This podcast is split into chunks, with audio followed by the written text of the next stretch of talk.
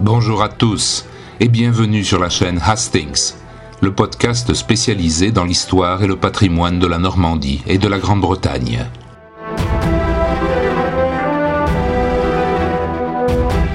Il y a ceux qui pensent que leur vie n'a de sens que dans l'immédiat, dans les fureurs urbaines et dans le bruit.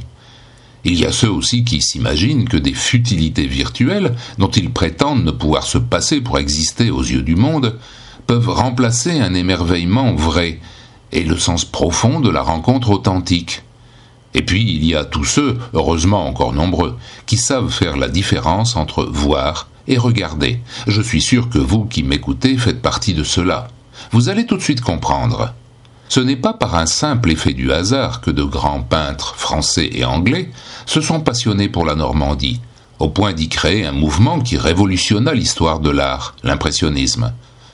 Boudin, Monet, Pissarro, Courbet, Renoir, mais aussi pour les Anglais, Turner, Sickert, Steer, Sargent, autant de visionnaires qui prirent la liberté de bousculer les règles académiques pour s'engager sur des chemins novateurs, déstructurant les conventions, levant le voile sur des univers colorés et sensuels jamais vus auparavant.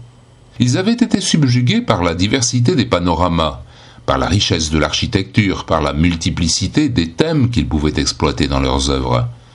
Mais bien plus que tout cela, ils avaient remarqué que quelque chose d'indicible, et cependant d'essentiel, faisait de la Normandie une terre d'exception. Sa lumière, ou plutôt ses lumières. Si nombreux et souvent imprévus sont les changements que l'on peut observer, parfois au cours d'une même journée. Oui, c'est bien ici la lumière qui transforme les choses et les êtres, les transcende, flatte le regard, inspire les penseurs, invite à la rêverie joyeuse quand le ciel est clément, ce qui est plus fréquent qu'on doit bien le dire, ou alors à la morosité interrogatrice quand les dégradés de gris composent la vaste palette des sentiments. Ainsi, les lumières frémissantes de la Normandie sont-elles toujours fécondes?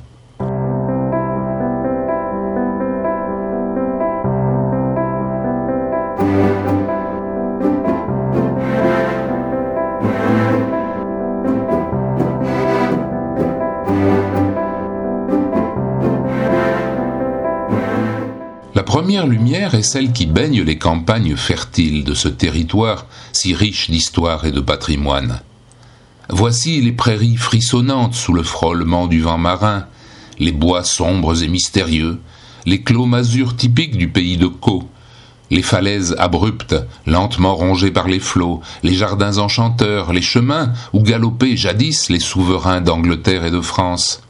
La lumière normande, c'est aussi celle qui caresse avec délicatesse, avec respect, les sculptures et les monuments. La lumière rehausse les détails de chaque édifice de pierre ou de bois. Elle redonne vie, au fil des heures, à tous ces personnages rescapés de l'immensité du temps.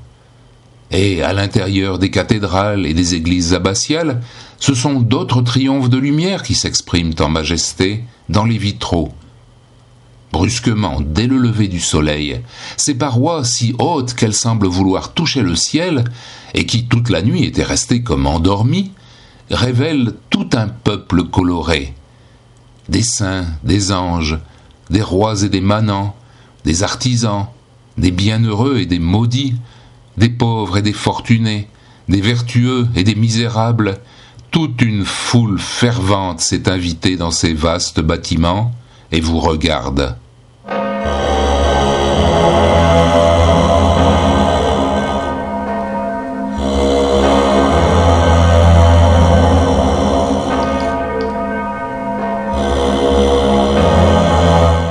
Il y a d'autres lumières encore. Ce sont les lumières de l'esprit, les étincelles de l'inspiration. Car la Normandie est une terre d'écriture et d'écrivains. Déjà, à l'époque lointaine des grandes abbayes, les plumes crissaient sur le parchemin, et les enluminures pareilles d'or jetaient d'étranges éclats de lumière dans la pénombre du scriptorium. Puis les grands génies de la littérature française sont nés ou ont vécu ici. Guy de Maupassant et sa vision acérée de ses contemporains, Gustave Flaubert au style d'une incomparable subtilité, Pierre Corneille, et la maîtrise absolue de la versification du grand siècle, Et tant d'autres.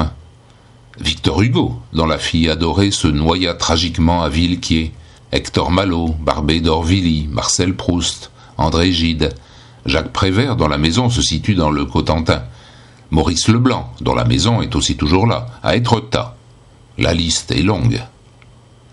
Mais il y eut aussi les lumières noires de la Normandie, et derrière les lourdes portes de l'histoire se dissimulent les flammes terribles des bûchers, les cris des torturés et l'angoisse des désespérés emportés par d'horribles épidémies.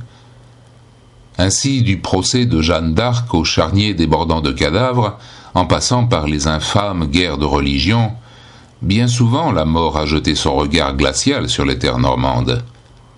Et puis vinrent les deux conflits mondiaux, un jeu d'échecs effrayant, où les lumières cette fois furent des éclairs de combat déchirant les cieux, et bouleversant à jamais la destinée de millions d'hommes.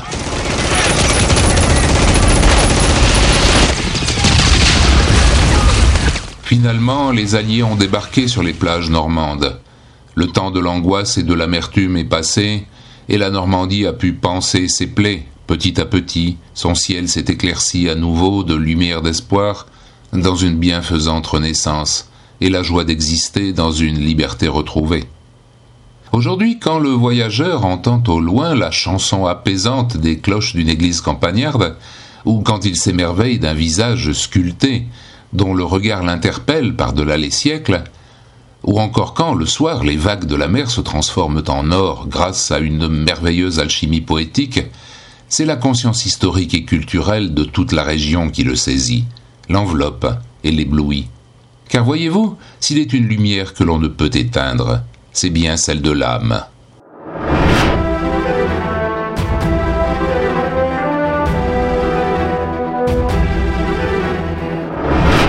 Je vous donne rendez-vous très bientôt pour de nouvelles découvertes dans le programme Hastings. Et n'oubliez pas de vous abonner pour être sûr de ne pas manquer les autres épisodes. Take care and see you soon.